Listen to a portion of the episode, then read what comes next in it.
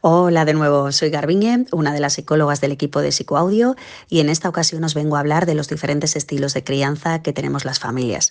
No queremos con ello ni etiquetar ni encasillar a nadie, sino simplemente contar con información básica que nos ayude un poco a reflexionar sobre cómo educamos y también sobre las consecuencias que nuestro estilo tiene en el futuro de nuestros hijos y de nuestras hijas. Como podríamos estar hablando de este tema durante horas, hemos pensado que igual lo mejor sería explicaros brevemente cómo son los padres y madres que caracterizan cada estilo y daros unas pinceladas sobre las consecuencias que tiene cada tipo de crianza. Uno de ellos es el estilo autoritario, que era mucho más habitual años atrás que actualmente. ¿no? Los padres y madres que se caracterizan por este estilo suelen establecer normas bastante rígidas e innegociables. Dan alto valor a la obediencia, a la disciplina severa y no tienen en cuenta en general las necesidades ni los deseos de sus hijos. Suelen ejercer además un control bastante importante sobre todo y son propensos al castigo como primer recurso. E, en, pocas ocasiones, digamos así, pues expresan afecto o alabanzas y este estilo de padres y de madres suelen generar en sus hijos una tendencia a la agresividad, al resentimiento hacia ellos, problemas emocionales, tendencia un poco a la depresión, sentimientos de inferioridad, de culpa y en ocasiones también dificultades para interiorizar normas sociales de una forma razonada, porque parece que solo aprenden ya a aceptar lo que está impuesto desde fuera. ¿no?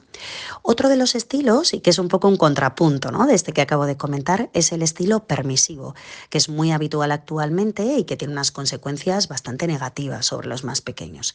Los padres que se caracterizan por este estilo educativo suelen guiarse fundamentalmente por los deseos de sus hijos, tienden a no establecer apenas reglas ni límites y suelen ser los niños los que realmente marcan el ritmo de lo que sucede en casa y por así decirlo como que gobiernan la relación. ¿no?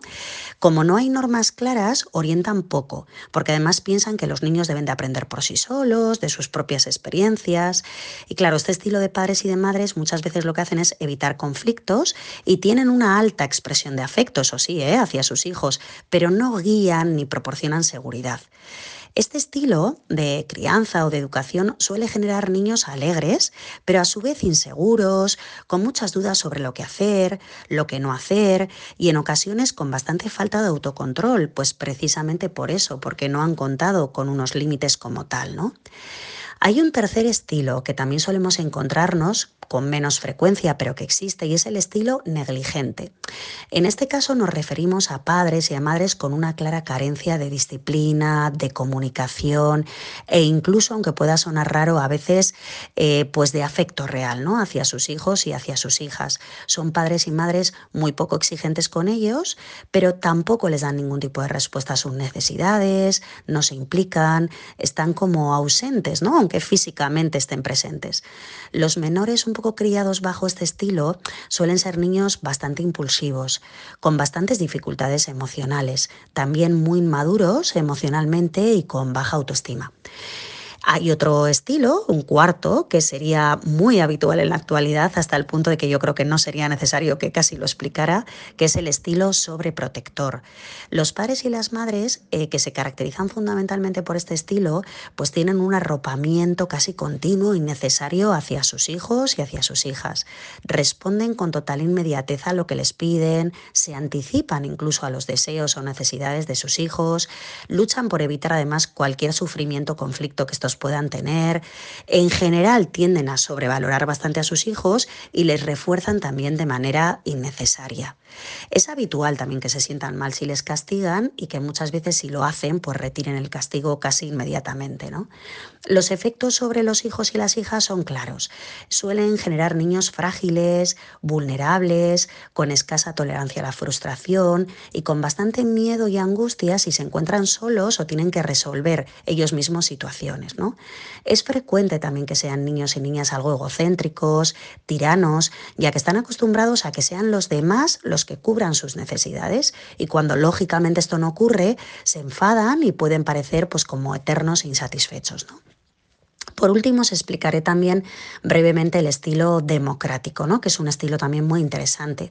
En este estilo de crianza, los padres y las madres tienen unos límites y unas normas claras, pero a su vez hay una evidente afectividad en todo este proceso. O sea, son familias con un nivel de exigencia y de control, pero moderado, y donde la comunicación es básica y se rige por el entendimiento. Este tipo de familias dialogan, se escuchan activamente, aportan seguridad y fomentan además una independencia progresiva de sus hijos y de sus hijas. Este tipo de madres y de padres asumen una responsabilidad real, sana y adecuada sobre la crianza de sus pequeños. ¿no? Como consecuencia de todo, suelen ser niños felices, seguros, en un entorno afectuoso y predecible. Muestran en general un buen control sobre sus emociones, se sienten queridos y tenidos en cuenta. Son niños y niñas normalmente con un buen concepto de sí mismos o al menos con una visión bastante ajustada a la realidad.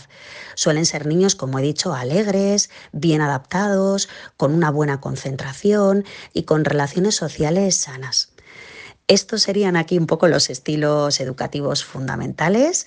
Ahí tienes las claves para descubrir un poco cuál es actualmente tu estilo predominante y entender además las consecuencias que tiene también sobre nuestros hijos y nuestras hijas.